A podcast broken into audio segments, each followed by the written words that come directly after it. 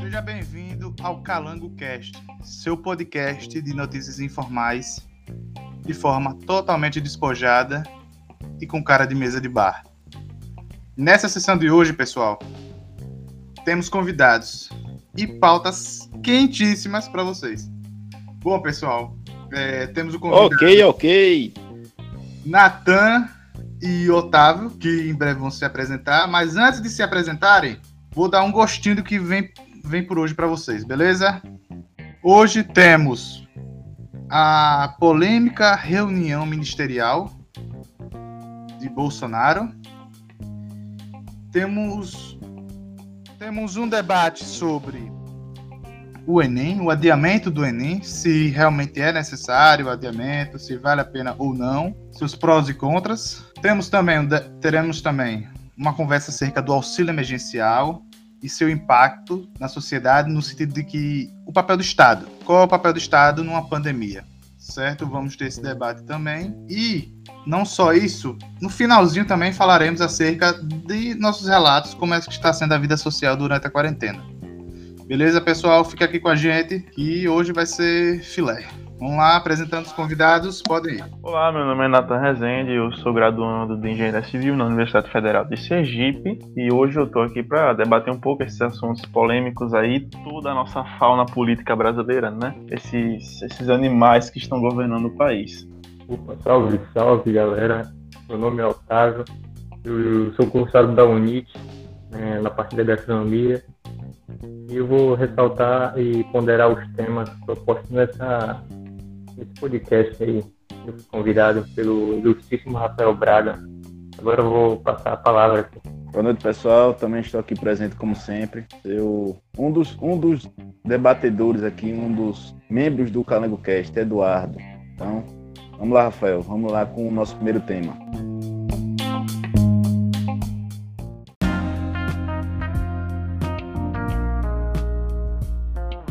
Beleza, galera. Vou apresentar aqui o primeiro tema para vocês, que é um tema bem caliente aqui, bem debatido durante semanas, que é o mais debatido, que é sobre a reunião ministerial, que foi divulgada sexta-feira, certo? Foi divulgada essa sexta e teve muito reboliço em torno dessa reunião. Se acreditava muito que poderia ser a reunião que iria derrubar o presidente Bolsonaro, seria o checkmate. Porém, quando saiu, né?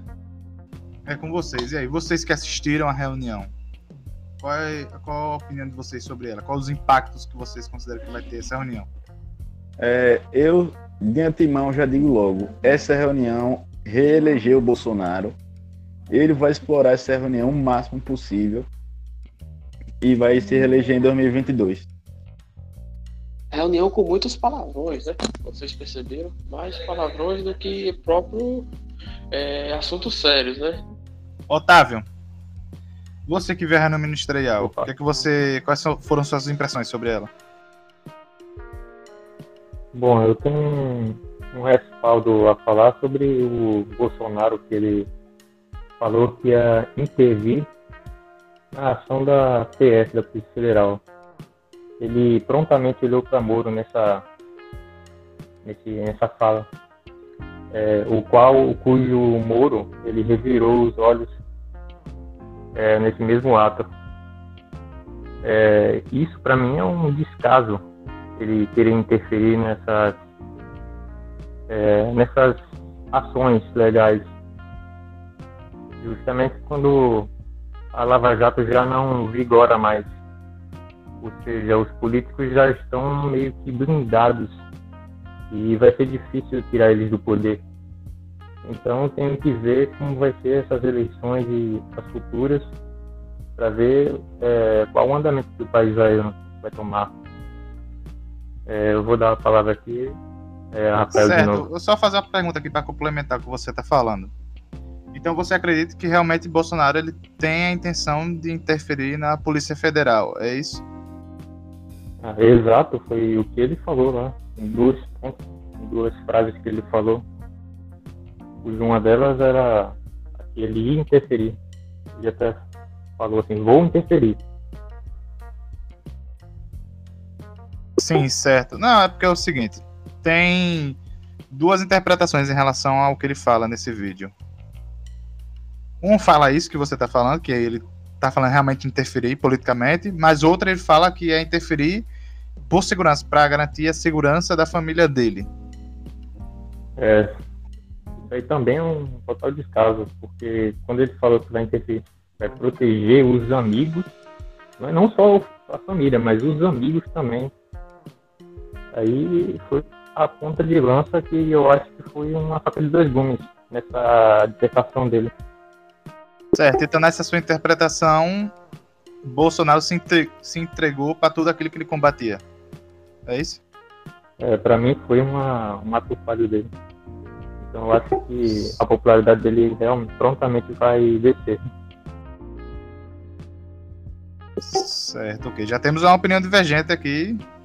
É, Eduardo, pode falar. Para mim, a reunião mostrou que Bolsonaro é autêntico. Porque aquela reunião ali, a princípio, não iria público. Então, o, o, que ele, então, o que ele fala para o povo é o que ele fala para os ministros dele também. Então, isso mostrou autenticidade. E muitas coisas do que ele falou na reunião é realmente o sentimento da maior parte da população. E quanto a essa questão que Otávio levantou, da interferência, suposta interferência da, na Polícia Federal, se a gente ouvir um pouco antes a reunião, não a mesma reunião, mas um trecho, acho que um minuto antes, dois minutos antes, ele estava citando casos de familiares dele que estavam sofrendo ataques, até da mídia e, e da população, é, geralmente contrária a ele. E o, o, então ministro Sérgio Moro não estava fazendo nada. E ele, ah, pelo que deu a entender, o grande, o grande motivo da reunião foi dar tipo um freio de arrumação no governo e fazer com que todos os ministros seguissem a mesma diretriz, todos os ministros seguissem a bandeira Bolsonaro, que é de fato o chefe deles, e o chefe de Estado e de governo. Então, para mim, aquela reunião, aquela reunião foi o que Bolsonaro realmente precisava para alavancar o governo dele. Tanto que a maior parte das repercussões da reunião foram positivas. E o pessoal fica procurando coisas para tentar atingir ele a partir dessa reunião, só que eu acho muito difícil achar. Pode ser que pegue o ministro Weintraub da Educação, a Damares, ou Paulo Guedes, mas o Bolsonaro em si eu acho muito difícil. E mostrou também que a denúncia de Moro é infundada. Para mim, a denúncia dele foi infundada. Ele acabou dando um tiro no próprio pé, o ministro Sérgio Moro. Porém, porém Dudu, é, deixa claro que ele tentou interferir, né? na, na Polícia Federal. Deixou bem claro que ele falou: não, é, não vou deixar que chegue na minha família. Isso deixou bem claro. Certo, mas é isso que eu tô, é isso que eu tô dizendo. Se, se você falar nisso, fala desse, desse jeito, a gente entende uma coisa, entende que ele está blindando os filhos dele. Mas se você vê todo o contexto da reunião, vê a reunião por completo, você vê que não é isso. Pode ser isso também, mas não é só isso. E também não pode crime, é, julgar o cara por um crime que ele não cometeu. Ou um, futuro crime. Isso, isso, não existe. Então, quando ficar provado que ele realmente interferiu para ajudar os filhos, a gente mete o cacete dele. Até lá, ele está reeleito em 2022. Então, Dudu, eu realmente eu concordo muito com o seu comentário, porque, assim, embora ele tenha proferido algumas, algumas palavras como comandar e governar, né, é, a Polícia Federal são só apenas palavras. A pessoa não pode ser condenada por um crime que ainda não aconteceu, entendeu? É que, mais ou menos como eu falar que vou lhe roubar, mas não roubar, entendeu? O, o crime só se configura quando existe uma ação envolvida nele. Neste caso, não existe, e eu acho que, além de todos esses erros do próprio governo Bolsonaro, existe ainda assim uma grande perseguição por parte não só do governo dele, mas pela pessoa. Nós sabemos muito bem que todo o processo de campanha dele foi bastante conturbado graças aos diversos ataques e inúmeras fake news envolvendo, envolvendo o próprio nome do presidente. É, eu não sei se vocês viram, mas no dia seguinte após a reunião do vídeo, é, apareceu é, prints do celular do Bolsonaro e Moro falando que ele pediu para já para tirar o, o cara lá da PF, né? Não sei se vocês viram. Sim, sim, cheguei a ver, cheguei a ver sim. Então, já o vídeo não fica tão comprovado assim, mas já nos prints é, posteriores já fica mais, é, mais comprovado até. Eu, eu, na minha opinião, acho que o vídeo que, que, que até o Muro é, é, apontou não, não é uma prova assim tão clara. Eu acho que ele meio que errou aí. Entendo, mas assim, Henrique, de certa forma, é, é um golpe em tanto para o governo Bolsonaro, que no início começou com um governo unido, é, sem divergências e com um único objetivo, que era tirar o país das mãos da esquerda. Hoje a gente vê uma situação completamente conturbada, no qual a gente vê direita brigando com direita, esquerda brigando com esquerda, entendeu? A gente não consegue mais diferenciar quem é quem, entendeu? São apenas pessoas que estão no governo, entendeu? Coisa que antes era muito fácil de se, de se identificar quem era esquerda, quem era liberal, quem era, enfim. E uma outra coisa que me chamou a atenção até foi que, tipo, eles discutiram tudo, né, sobre o, o tirar né, o cara da PF, sobre não deixar a esquerda voltar, tudo, mas a gente vivendo um momento de pandemia, de Covid-19, não foi discutido nenhum único momento. Eu acho isso meio que embaraçoso para o governo, que deixaram como se fosse um mas tema meio relevante foi discutido, o então ministro Nelson Teich, ele falou. É porque não foi tão divulgada porque não interferia em nada, né? O pessoal queria mais saber da parte de Bolsonaro, mas foi divulgado sim. Ou foi falado sim na, na reunião sobre o coronavírus. Eu vi quatro minutos de uma hora de reunião gravada, né? Porque ela só tirou a parte do Paraguai e da China. Quatro minutos. Isso você acha totalmente relevante? Quatro minutos para um momento que a gente tá vivendo, cara? Sim, pô, mas o intuito da reunião, pelo que a gente pôde ver, não era falar sobre coronavírus. Era, era falar sobre. Na verdade, era tentar unir o governo para que todo mundo tivesse o mesmo pensamento. E não falar sobre exclusivamente coronavírus ou qualquer outro assunto diverso. O, o, a intuito da reunião era dar um freio de arrumação no governo. É, vou dar minha opinião aqui acerca disso certo? Eu revi o vídeo da reunião ministerial hoje. E o intuito daquela reunião foi em relação ao Covid, sim. Foi uma reunião sugerida pelo ministro Braga Neto da Casa Civil, certo? Ele queria que houvesse uma união dos ministérios para combater a, a pandemia, ok? Porém, no decorrer da reunião, no início há sim é, conversas em relação acerca disso, de como vai ser debatida. Tanto é que quando se é dada a palavra ao ministro Paulo Guedes, após a apresentação do ministro Braga Neto, ele critica o ministro Braga Neto acerca do do, do plano que é fazer como se fosse é, aquela reforma que teve na Europa. Aquela ajuda de custo na Europa. Plano Marshall. Plano Sim, Marshall. O plano, o plano Marshall. E o ministro Paulo Guedes é, ele contesta isso e diz que não vai funcionar, que é uma ideia de 30 anos atrás, que deve se usar por meios liberais para atingir o sucesso, para não agravar ainda a crise da pandemia que, vai, que irá por vir, né?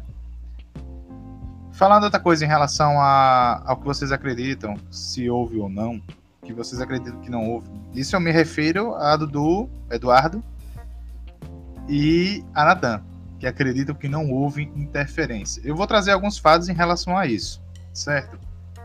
Logo durante a saída do ministro Sérgio Moro, que ele afirma que Bolsonaro queria intervir na Polícia Federal, é, naquele mesmo dia, no Jornal Nacional, é revelado um print de uma conversa do presidente Bolsonaro divulgando uma matéria do antagonista a respeito de uma investigação com de a deputados bolsonaristas. E ele fala que isso é mais um dos motivos para trocar o chefe da PF. Certo. Acontece também outra coisa, certo? A divulgação do da reunião ministerial que ele fala que houve interferência. Aí você pode falar que ah, a interpretação é seca do que ele disse. Beleza. Mas vamos levar em conta uma coisa. A reunião ministerial não era uma conversa particular, certo? Não era uma conversa particular. Por mais ah, que, em teoria, na época não se fosse divulgar, porém, velho, tinha milhares de pessoas lá, dezenas de pessoas lá. Tinha os ministros, tinha fotógrafos, tinha garçons. Ninguém ia chegar pra lá e dizer, ah, a gente tá roubando, eu quero interferir mesmo, eu quero fuder tudo. Não. Ninguém vai chegar lá e fala, falar isso. Ninguém é tão burro assim, né? Nem o Bolsonaro é tão burro de fazer uma coisa dessa. E também é o seguinte: qual o intuito dele mudar? Porque nunca foi claro o motivo dele mudar o chefe da Polícia Federal do Rio de Janeiro. Nunca. Nem o da. Nem o chefe geral. Só dizer que ele queria sair, isso não é verdade. Isso foi imposto a ele. E outra o, coisa. O Rafael, o do chefe geral da Polícia, da Polícia Federal, ele falou sim. Que foi porque ele precisava de informes de inteligência e o cara da PF não queria dar. Igual que aconteceu nos Estados Unidos, que a gente falou no episódio passado do Obama Gate. Exatamente o que aconteceu mas, no Obama Gate. Mas, calma lá. Informes de polícia, quais informes? Ele quer informações sigilosas da Polícia Federal? Porque informações de inteligência. E ele fala, e ele fala no. É, antes mesmo de começar, tipo, vamos mudar antes que isso chegue na minha família, né? Ele fala, tem lá escrito bem com a, com a voz dele. Eu, eu, temos que mudar porque antes que chegue na minha família, temos que saber, tenho que, ele fala até a expressão, tenho que saber é, ficar atrás da porta para saber, tenho que ter alguém lá para saber das coisas antes que chegue na minha família. Ele só fala, complementando. Ele em vários momentos ele moveu as peças para assim proteger os filhos dele, principalmente Flávio Bolsonaro, que tá que deu a entender que está numa situação complicada, as investigações estão progredindo, certo? Ele fez uma, na minha concepção, agora eu vou falar da minha concepção, que ele fez uma aliança com o ministro Dias Toffoli para barrar as investigações, tanto é que a COAF, é, um, não sei se ainda se mantém isso, suspensa as investigações de casos relacionados à COAF Bolsonaro, ele trocou o chefe da, é, da Polícia do Rio de Janeiro. Qual o motivo? Se alguém puder me, me dizer qual o motivo real dele ter feito isso, sem ser isso que eu tô falando, dele estar querendo interferir na Polícia Federal justamente para ajudar os filhos dele, beleza, pode falar. Mas por enquanto é essa a minha concepção. Se alguém quiser mais complementar ou retrucar, pode. É, eu quero dar um é, eu era bolsonarista, claro que tem Bolsonaro no primeiro e segundo, é, ideologicamente. A partir do momento que ele deixa de cumprir, ou ele dá cargo a pessoas que são ré, réus e condenados, condenados da é, o carcerário prisional, é, aí já não acontece essa escapulada. Aí ele bota um cargo para quem do festa para Zé Liceu. Aí eu vejo isso como um, uma afronta à democracia. Botar condenado lá para viver isso aí. Otávio, é, desculpa interromper, mas eu tenho que discordar um pouco da sua opinião. É, porque assim, embora o governo Bolsonaro realmente tenha assim alguns problemas com, entre as pessoas internamente dele, né, alguns problemas, o próprio Bolsonaro não, não é tecnicamente preparado para ser um presidente. Mas, assim, já dizia uma frase do, de um ex-presidente dos Estados Unidos, né, Bill Clinton, e diz o seguinte: articulação não é artimanha, conciliação não é conchave e negociação não é negociado. Ou seja, dentro do meio político, eu acredito que tenha mesmo que existir alguns tipos de negociação, claro, desde que controladamente e dentro dos parâmetros da lei. Mas temos que lembrar que negociação de poderes não é crime, Gustavo. Entendeu? Não é crime, é totalmente permitido pela lei, desde que não envolvam recursos é, nessas transações, ou seja, desde que não envolvam é, pagamentos para recebimento ou troca de cargos, entendeu? Mas qualquer coisa fora isso é totalmente permitido perante os olhos da lei. Sobre isso aí, eu acho que pesa muito do lado político de Bolsonaro, pô, porque, tipo, vamos dizer assim, se ele tenta afastar o, o, o cara lá da, da PF, né? Como é o nome do cara? Antes que eu continue o pensamento. Valeixo. Então, eu, eu penso que o, o Bolsonaro, afastando o Valeixo, deixa, deixa uma margem muito grande para você pensar na confiabilidade desse presidente. Por que assim, do nada? É, ele não provou, ele não mostrou nenhuma prova por que é, do nada afastar o Valeixo. Né? Então, a gente fica com para trás e a própria reunião ali em si já mostra a desconfiabilidade do, do povo para com aquela reunião. Que é, já, já não entrando em questão política, né? já indo para fora um pouco, de questão de saúde, até que Rafael falou. Vocês viram o, o Taishi falando em algum minuto? Eu só vi Taishi ficando calado. A reunião toda calado. Ele, como ministro da saúde, no momento, no momento todo calado, eu acho isso meio né, errado. E aí, a opinião de vocês? Henrique, é, diz um pouco dessa, seu, desse, dessa sua fala inicial aí. É a atribuição. A atribuição inicial do presidente da República é nomear e demitir. Então ele pode nomear e demitir quem ele quiser na hora que ele quiser, sem motivo aparente. Isso se torna meio que ditador, cara. Você precisa ter algum, algum pretexto. Você precisa de algum pretexto, cara, algum motivo. Porque, porque abre margem para suspeita. Pô, ele tirar assim o cara vale, é, tirar o valejo, ele tendo o filho dele é, inundado de, de processos aí. Você não acha meio estranho isso, não? Não, sendo o Valeixo no Rio de Janeiro, abre, é, deixa aquela pulga atrás na orelha. Mas se ele tivesse mudado o superintendente da Polícia Federal de, daqui de Sergipe, não ia nada. É, é atribuição dele, pô, demitir e, e contratar é tipo um chefe de uma empresa. O chefe, o dono da empresa, não precisa de parente para demitir uma pessoa. Eles podem chegar lá, demitir, por, demitir pronto, pagar sua rescisão e você vai embora. Exatamente. Ele, mas ele desculpa, Natan, mas deixa eu falar aqui. Mas ele é um presidente, pô, ele é político, pô, ele precisa, ele precisa mostrar ao público, pelo menos, algum motivo. Exato. Natan pode falar, mas tipo, ele como homem político, pô, ele precisa mostrar o porquê as suas atitudes. Não é só chegar lá e tirar o cara. Senão a própria mídia já, já chega e já diz alguma coisa sobre aquilo, tá ligado? Aí fica pagar mal até pra ele. Essa é a minha opinião. Eu entendo completamente, Henrique, mas assim, eu até entendo o seu ponto de vista, mas a gente tá falando de um presidente da República e ele precisa ter um pouco de mão firme também. Até porque é, os seus argumentos eles, eles meio que se batem, entendeu? Se você é, tá reclamando, é, achando ruim pelo simples fato deles estar, ou você ou o nosso querido Otávio está achando ruim pelo fato dele estar tá negociando cargos, de dele estar tá querendo botar quem ele quiser ou quem ele tem conhecimento, quem ele é amigo, é, você também não pode achar ruim pelo simples fato dele querer tirar também, entendeu? É, estamos falando mais uma vez de um presidente da República, entendeu? Ele tem que ter uma mão firme para isso. Entendeu? Ele precisa saber quem ele quer, quem ele não quer perto. E isso não é só com o Bolsonaro, entendeu? Isso acontece em todo mundo, entendeu? Nos governos, é, no governo Trump, no governo Obama, essas articulações, essas trocas aconteciam frequentemente. Basta você ver algum tipo de notícia do Trump trocando secretários da, da CIA o tempo inteiro, entendeu? Por crises que acontecem, por informações que vazam. E isso é, se chama articulação. É, tem que ser articulado, senão o governo cai junto com você.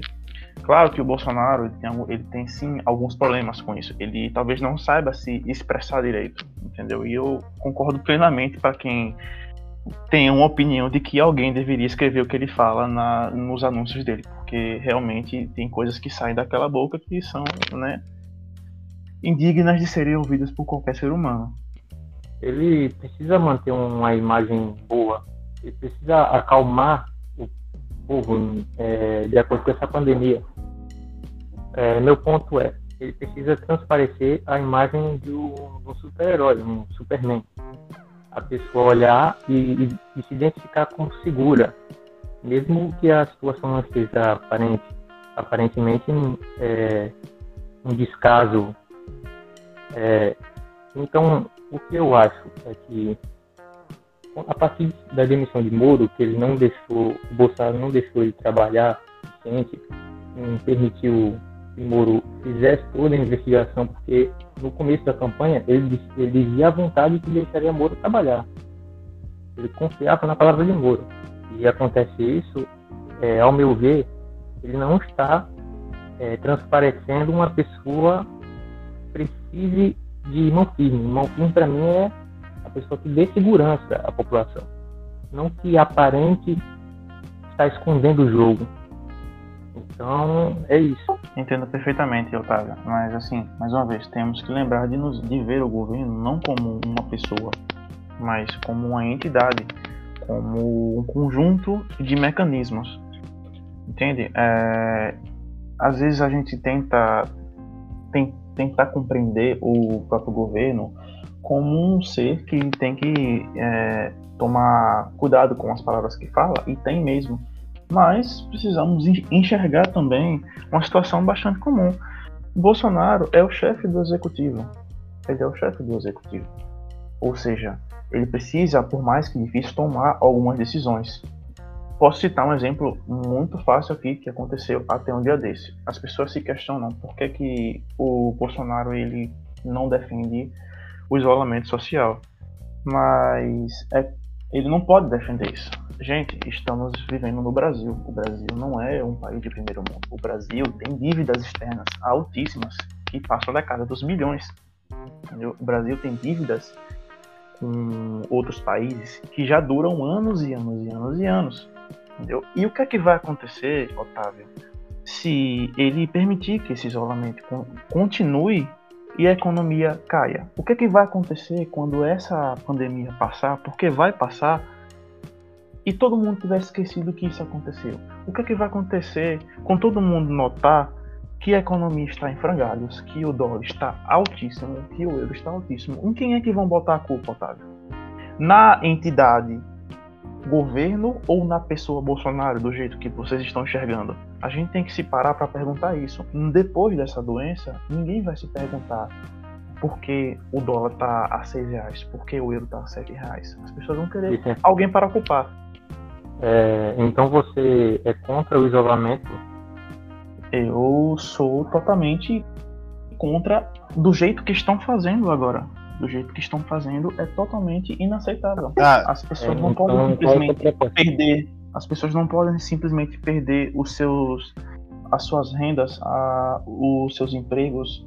É, eu sou filho, eu sou filho por parte de pai e por parte de mãe empresários, Gustavo. Eu, é, Otávio, desculpa.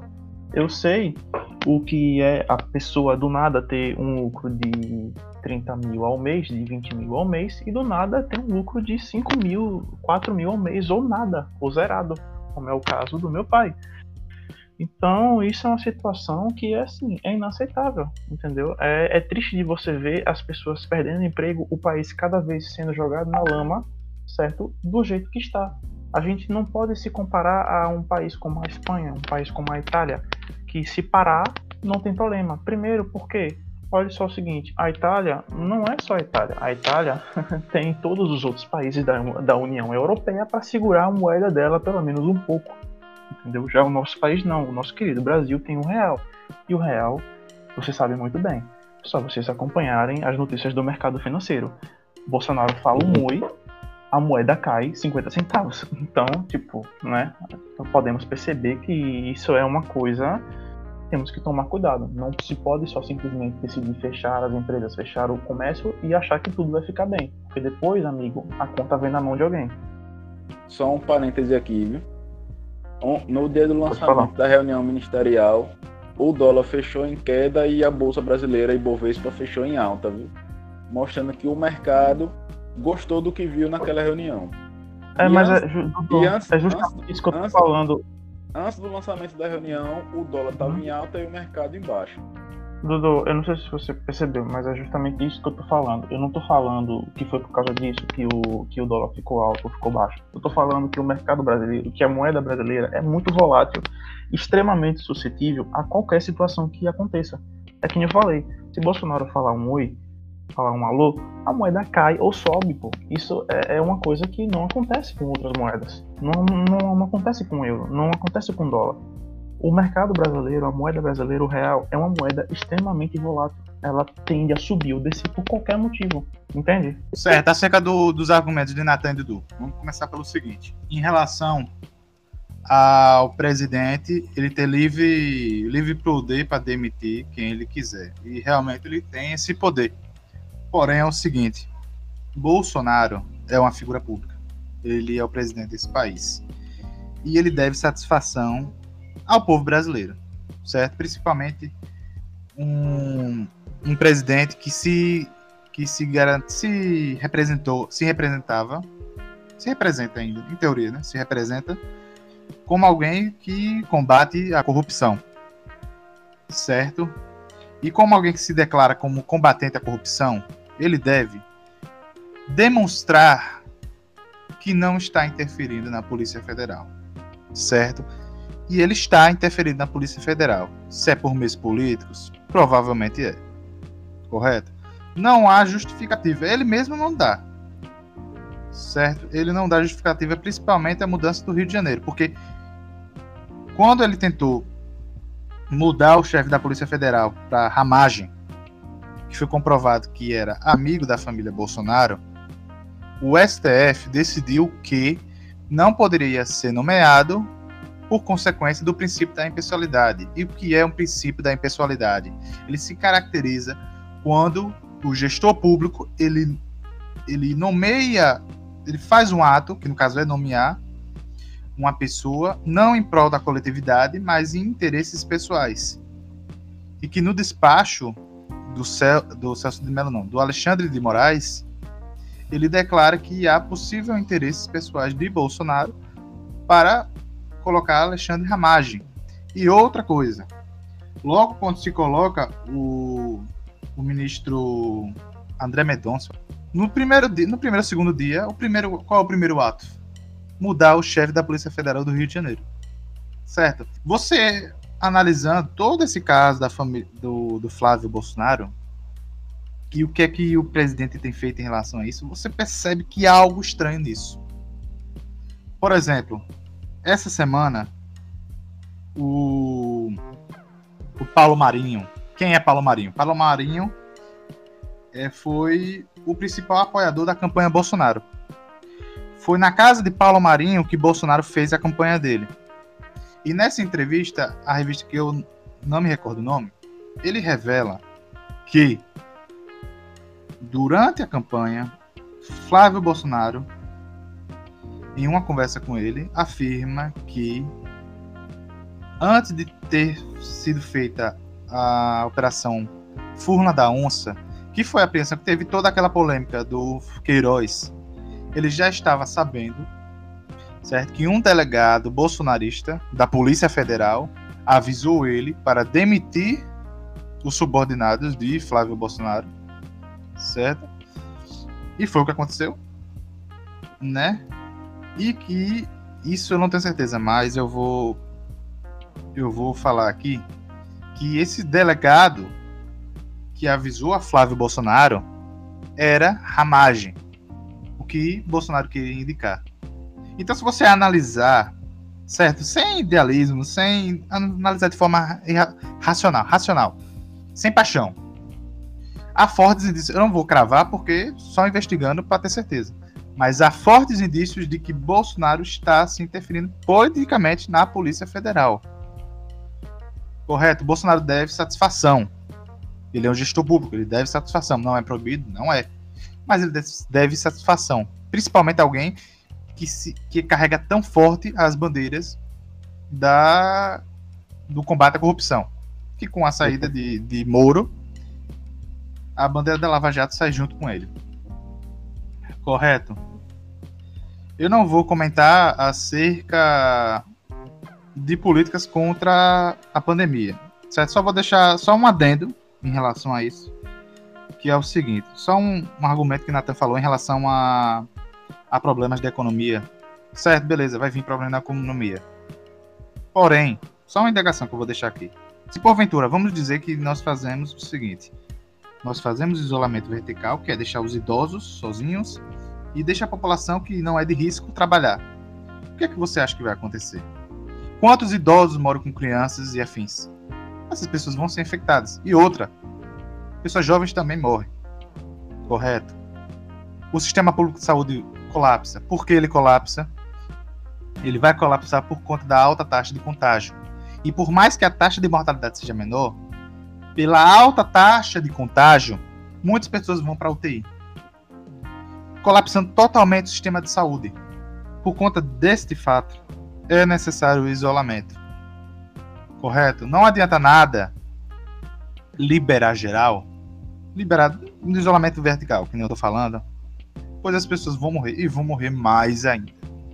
É que nem naquela. Não sei se é na escola do professor Raimundo, eu esqueci quem é. É o resto. É, saúde em primeiro lugar, o resto não tem pressa. E é isso. Certo? Paulo Cintura, Paulo Cintura. Primeiro vamos preservar a saúde. Paulo Cintura, fala. Porque não adianta liberar as pessoas com epidemia que vai matar muita gente. Porque principalmente é o seguinte: você falou em relação à economia.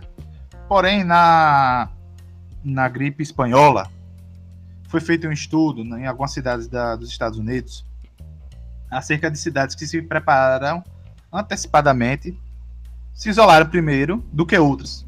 E quais foram as consequências econômicas? Por exemplo, São Francisco. A cidade de São Francisco ela demorou para fechar. E o que aconteceu? A cidade que se, se é, fechou antes, ela se recuperou economicamente mais cedo do que se fechou depois. Pois é que nem uma bola de neve. Vai arrastando o problema, vai arrastando, o problema vai crescendo. E para se recuperar é pior. Você fechando, quanto mais rápido você fecha, mais rápido de se abrir. Pois diminui. Oi. Entendo, Rafael, mas assim, você está falando de uma cidade como São Francisco. Agora, outra coisa. Sim, certo. Tá, não, beleza. Vai, não tá, você, você tá falando de São Francisco, você não, não tá falando do Brasil. A gente tem que lembrar, cara, o, o, o, Brasil é um país que tem uma taxa de desempregados altíssima. O Brasil é um país que anualmente a gente tem, tem problemas com o produto interno bruto. É, é um país que vira e volta temos notícias de que a indústria cresce ou cai a cada mês, entendeu? Então, Rafael, é, você está falando de uma cidade como São Francisco. É, a gente tem que lembrar que a gente vive no Brasil, num, num, país em que mês por mês a gente tem problemas com a indústria que cresce ou cai, hum, que a gente tem problemas anualmente a cada semestre com o PIB, entendeu? Então assim, é, não é tão fácil simplesmente você exigir que as pessoas elas fiquem em casa, que o isolamento continue sem levar em consideração a questão econômica e social do nosso país. Entendeu? Não é, você não pode mandar um pipoqueiro que sobrevive de mero 50 reais por, por, por dia ou por semana, porque ele fica em casa. Ele vai receber de quê? Ele vai esperar um auxílio de 600 reais. E se a pessoa tiver quatro filhos? E se a pessoa tiver três filhos?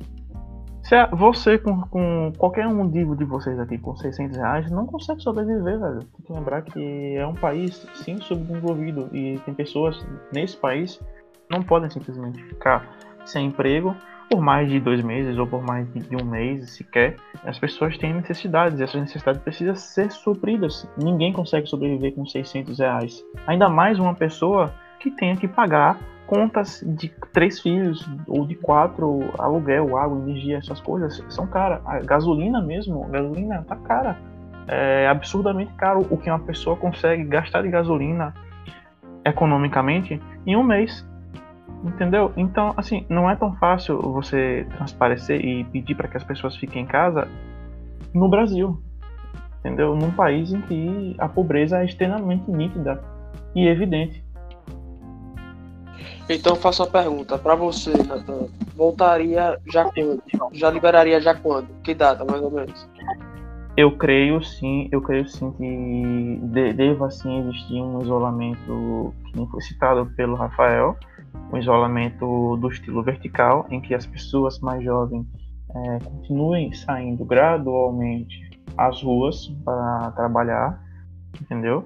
E as pessoas que são menos vulneráveis ou aquelas que têm algum tipo de doença que as tornem assim, que permaneçam em casa sob cuidados, entendeu? Até isso tudo passar ou até o desenvolvimento de alguma vacina. Estamos cada vez mais perto de uma vacina.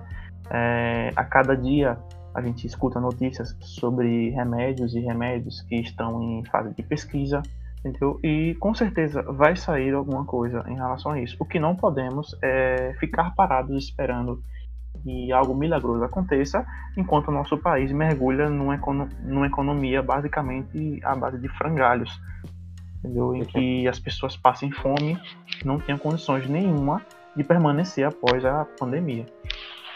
Não sei se você sabe, mas já estamos vivendo a onda mais forte, né?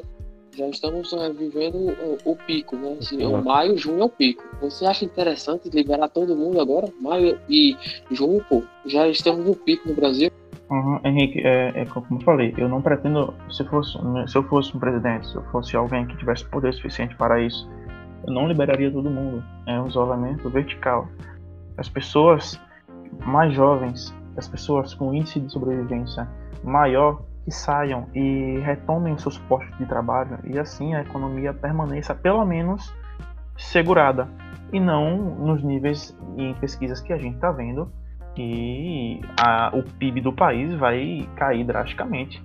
Né? E isso, é isso. isso é inaceitável para mim. Isso Só é inaceitável. Falar, lembrar que existem pessoas realmente com dificuldades de sobreviver mesmo no pico, no, é, mesmo vocês é, defendendo o isolamento vertical, cara, é, a gente vai estar vivendo já o pico, cara. Com pessoas jovens indo, vão se infectar e vão infectar os idosos. Vai acontecer mais mortes, cara. Esse é o meu pensamento. Mas eu vou deixar o Rafael falar. Henrique, você tá esperando o pico do Mandetta. Pico no Mandetta não vai chegar, não, meu irmão. Enquanto tiver chegando dinheiro na mão dos prefeitos não é e governadores. Pico Vai não é o pico do Mandetta, não. Isso, isso já, é, já, é, já é quase que é, científico que maio, mês de maio, mês de junho, já, já estamos vivendo a, a onda mais forte. É, tá aumentando o número de mortes diárias.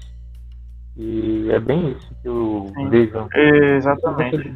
Exatamente. Jovens, tipo, é, essas pessoas mais jovens, elas têm ou um companheiro, ou ela mora em um apartamento, tem cinco prédios, tudo é, tem alguém em casa, uma governanta, é, vai haver algum, alguma conexão direta ou indireta. Então, não é eu vou liberar, mas vou liberar tão abrangente assim. Pode haver algum artículo como rodízio de dia, sexta-feira, segunda, sexta. Pode, até porque é difícil, mas é um problema, é uma pandemia, é um problema puramente é, de saúde, do ramo da saúde, principalmente. Não é um problema puramente econômico ou puramente é, social. É esse o meu ponto, né? Uma pandemia é de saúde, um problema de saúde, da área da saúde. Por isso, ao meu ver, as medidas prioritárias vão a partir do ministro da saúde, aquele que vai é, permitir que refletir também as ações da ONU e de como está o, o abrangente. É, é, infelizmente ninguém quer que ninguém morra, né? Mas é o que vai acontecer. Algumas medidas têm que ser tomadas. Tem que ter mão, mão firme. Não vai acontecer mais e mais mortes. Esse é o ponto. Entendo perfeitamente, mas eu tenho ainda uma opinião que se baseia basicamente na adaptação das pessoas. Entendeu? É, é como eu falei. É, o governo não pode simplesmente falar que as pessoas, todo mundo tem que ficar em casa, que todo mundo tem que ficar restrito à sua casa, ao portão da sua casa. Quem tem seus parentes mais velhos, quem tem é, dificuldades para sair, problemas de saúde, ou seja, mais, mais velho que 60 anos, que fique em suas casas e não saiam. Mas não podemos impedir aquelas pessoas que realmente necessitam do seu dinheiro semanalmente para sobreviver, que fiquem em casa. Não sei, do, do mesmo jeito, as pessoas estão perdendo empregos, do mesmo jeito, as pessoas estão é, passando fome, do mesmo jeito. É, nós temos várias doenças aqui no Brasil, várias doenças, eu posso citar pelo menos duas que, que afetam o nosso país anualmente, que é a dengue e o próprio a própria gripe comum, né? A própria gripe comum que mata e sim muita gente por, por ano. A gente está assustado achando que esse, o coronavírus ele mata muita gente, realmente mata, mata muita gente e contamina muita gente também. Mas temos gráficos de gripes no ano de 2018 e 2017 extremamente altos também aqui no Brasil. E claro, assim como a, o coronavírus, a influenza ela mata tão quanto idosos. Idosos. Então, assim, é, eu não posso pedir para que após um ano com uma alta mortalidade de idosos por uma gripe comum, que fique todo mundo em casa por causa disso. Que fique todo mundo em casa. As pessoas que é, são mais frágeis, elas têm que se prevenir, sim. Mas quem puder trabalhar e quem tiver saúde suficiente para isso, que saia. Que saia de suas casas e trabalhem, porque se a gente parar, o Brasil também para. E se o Brasil parar, todos nós perdemos. Vulgo Osmar Terra. Osmar Terra falando. Nathan tá com o mesmo pensamento de Bolsonaro. Qual é o pensamento de Bolsonaro? Economia acima de tudo, certo? Ele prefere um genocídio, mas que suba a economia, do que preservar a vida das pessoas. A verdade é essa. Não, exatamente. E outra não, não, não, exatamente. Eu, eu discordo. Ah, eu completamente discordo de você. Eu sei que você vai discordar. Ninguém vai dizer, ah, eu defendo o genocídio. Ei, cada um fala de uma vez. Cada um fala de uma vez. Porque é o seguinte, bicho. Você falar, ah, não, cada um que se vire com seus idosos, porra, bicho. Idosos mora com criança, mora com, com adolescente.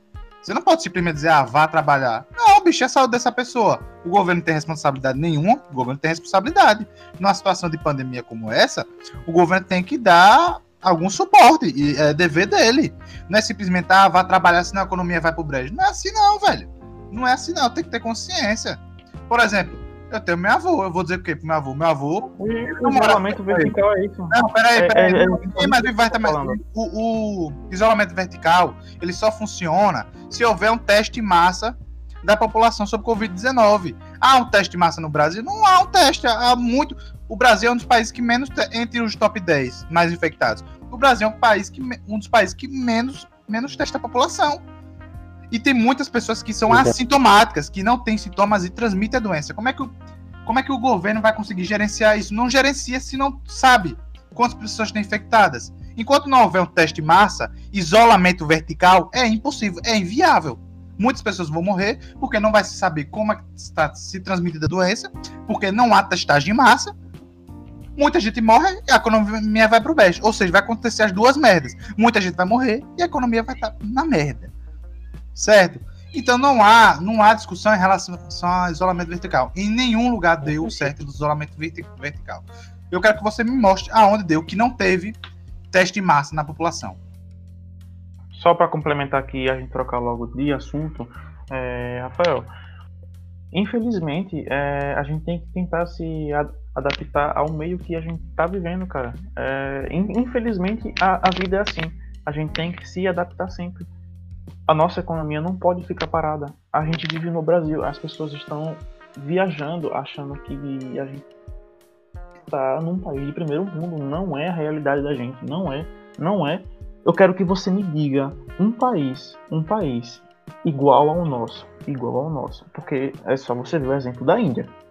Só você ver o exemplo da Índia, que basicamente parece até que somos irmãos. Né? O exemplo da Índia é um exemplo nítido.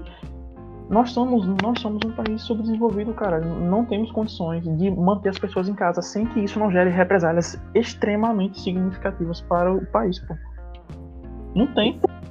Não existe como. Se você, se, se você, se você é contra esse, esse, esse tipo de isolamento em que só as pessoas com dificuldades fiquem em casa, velho, a gente tá cheio de exemplos aí, cara. A gente tá cheio de exemplos abaixo da linha de, de abaixo da linha do Equador, de diversos países africanos, diversos países árabes, a própria Índia, que estão extremamente, desculpa a palavra, mas fudidas, fudidos por causa desse vírus e simplesmente não conseguem e não existe nem como fazer um isolamento total da população.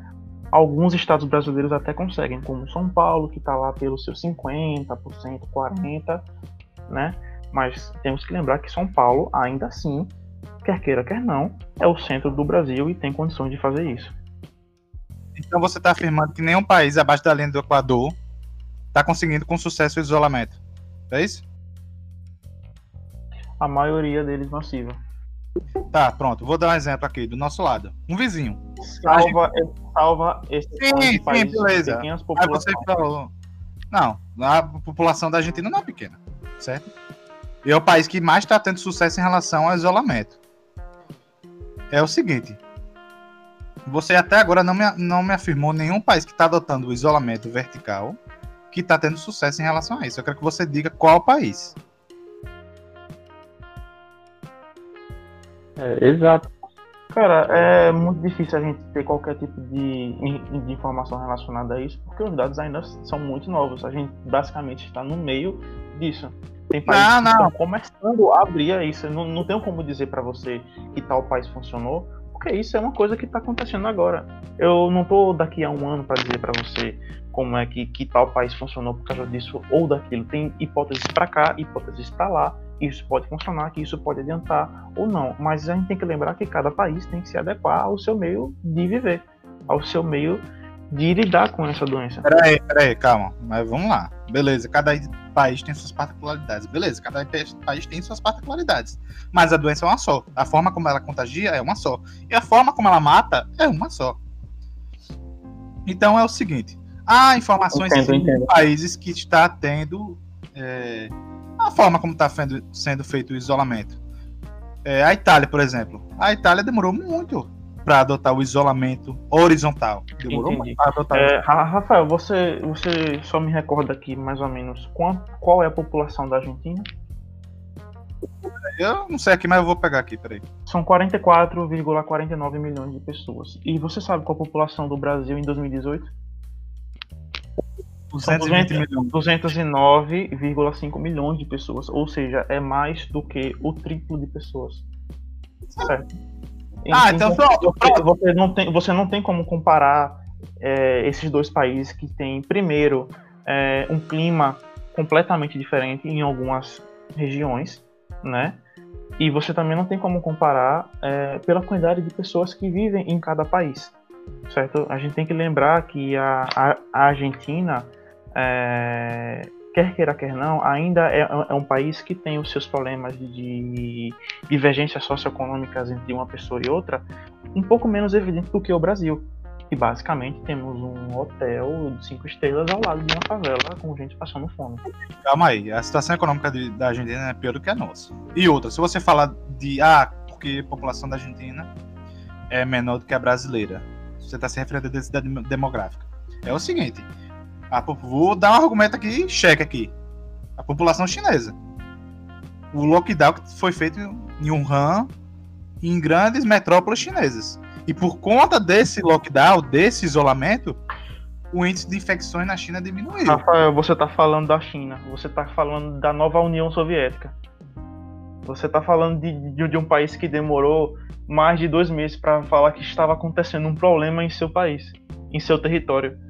Você realmente é, é a mesma coisa que você acreditar que a Coreia do Norte não tem nenhum caso de coronavírus. Eu, sinceramente, a China não dá motivos nenhum, nenhum para confiabilidade de dados. É a minha opinião. Beleza, vou dar outro argumento.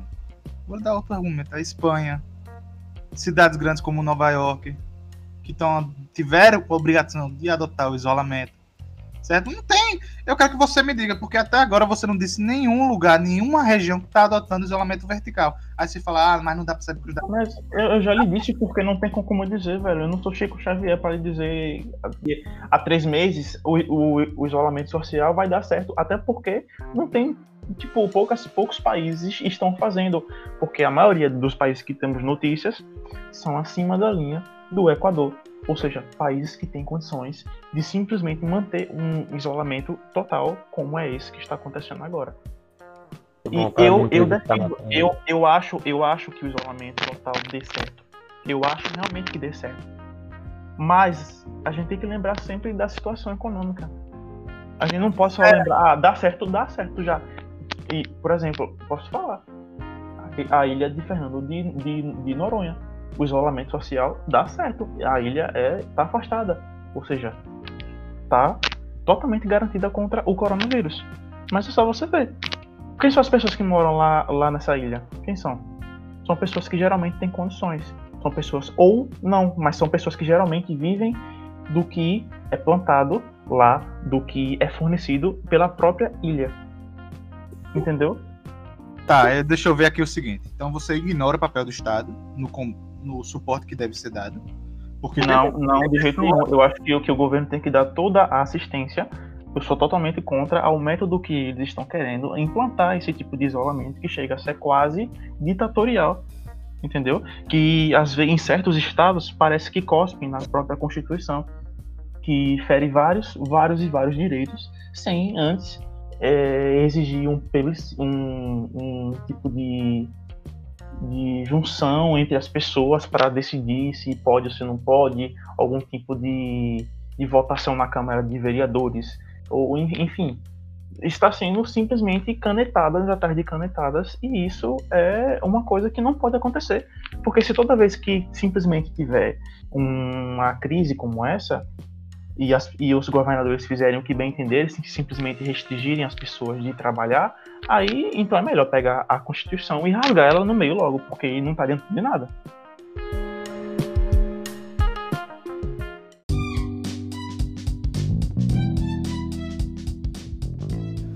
Bom, pessoal, então terminando essa primeira parte do podcast, vou deixar com você, Natan, o Bolsa Cultura de hoje, beleza? Bom, é, a primeira dica dessa semana é uma série que ela retrata muito bem o tipo de mundo que a gente está vivendo hoje em dia. As pessoas estão distantes, é, tudo é feito via telefone, via é, chamada de voz. As pessoas não se encontram mais. E basicamente essa, essa série que tem o nome de Upload, a gente vai deixar aí na descrição, se possível, ela conta como um mundo de 2030 vai sobreviver e vai tratar essa nova realidade, né? Na história principal temos um, o ator principal chamado Nathan Brown e por coincidência com meu nome, mas ele acaba sofrendo um acidente de carro e era um carro automotivo que é, desculpa, automático.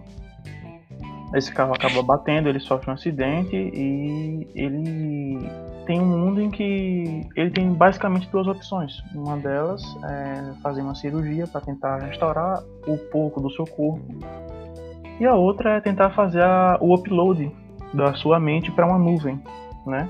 Como se fosse um rabo hotel. Então, a série se passa nessa situação, no qual a, a consciência é transferida para essa nuvem e ele convive com outras pessoas que já morreram e retrata todo esse mundo distópico e essa loucura que essa série retrata. Nathan, essa série tem na Netflix, no Amazon Prime, onde é que a gente pode encontrar essa série? Essa série você pode encontrar no Amazon Prime Video ou alguns episódios estão disponíveis por algum tempo, não me lembro quanto, mas podem estar agora no YouTube. Bom, pessoal, então finalizando aqui a primeira parte do podcast, certo? E a segunda parte sai logo amanhã, ok? Então até a próxima, falou!